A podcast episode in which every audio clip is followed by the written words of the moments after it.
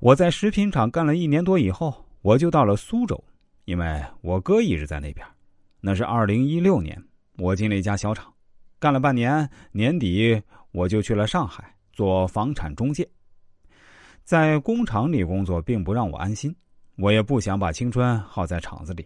说实话，我那两年能在老家把房子买了，也是因为赶上楼市的这一波热潮。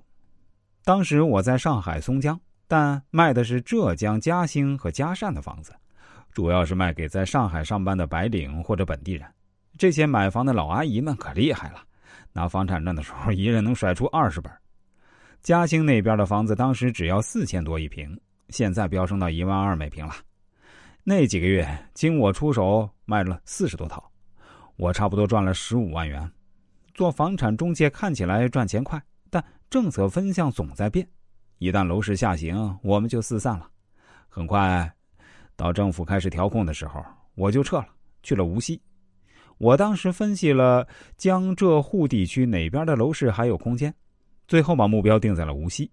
为什么会选无锡？因为无锡的教育水平高，有名的中学多，升学率高。我当时去了一个新楼盘当销售，卖了几套，但老板拖了四万多的佣金没结，拖了半年，我就辞职了。后来，互联网烧钱大战烧到了无锡，我找人弄了个本科学历，再胡乱给里面的人塞点钱，就进了饿了么做市场推广，一家家门店的扫街，让他们入驻我们的平台。当时工资也不低，但做了两个月被人查出来了，说我是个假货，就把我轰出来了。在做推广的过程中啊，我认识了一个人，他之前在上海奉贤那边开黄焖鸡米饭店。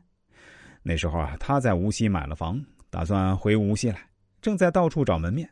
我跟他一拍即合，约定每个人出十五万，凑齐三十万元去开店。其实当时我自己手里已经没什么钱了，那十五万大部分是刷的信用卡。这次开店很快就失败了，我们当时花了不少钱，接了一个转租的店铺，面积还不小。后来重新装修、改造水电、燃气，把店面弄得很漂亮。我们还雇了两个兼职的大学生，加起来一共四个人。第一个月还可以，一天的营业额能有三千多。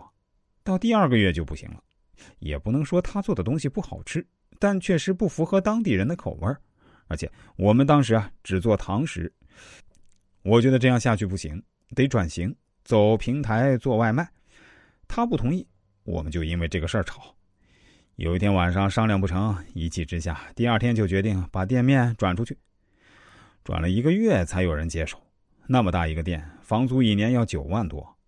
我们用的装修材料都是从上海买的，东西要求是最好的，锅碗瓢盆全部都是新的。最后只收回来二十一万，算下来每人赔进去差不多七万块。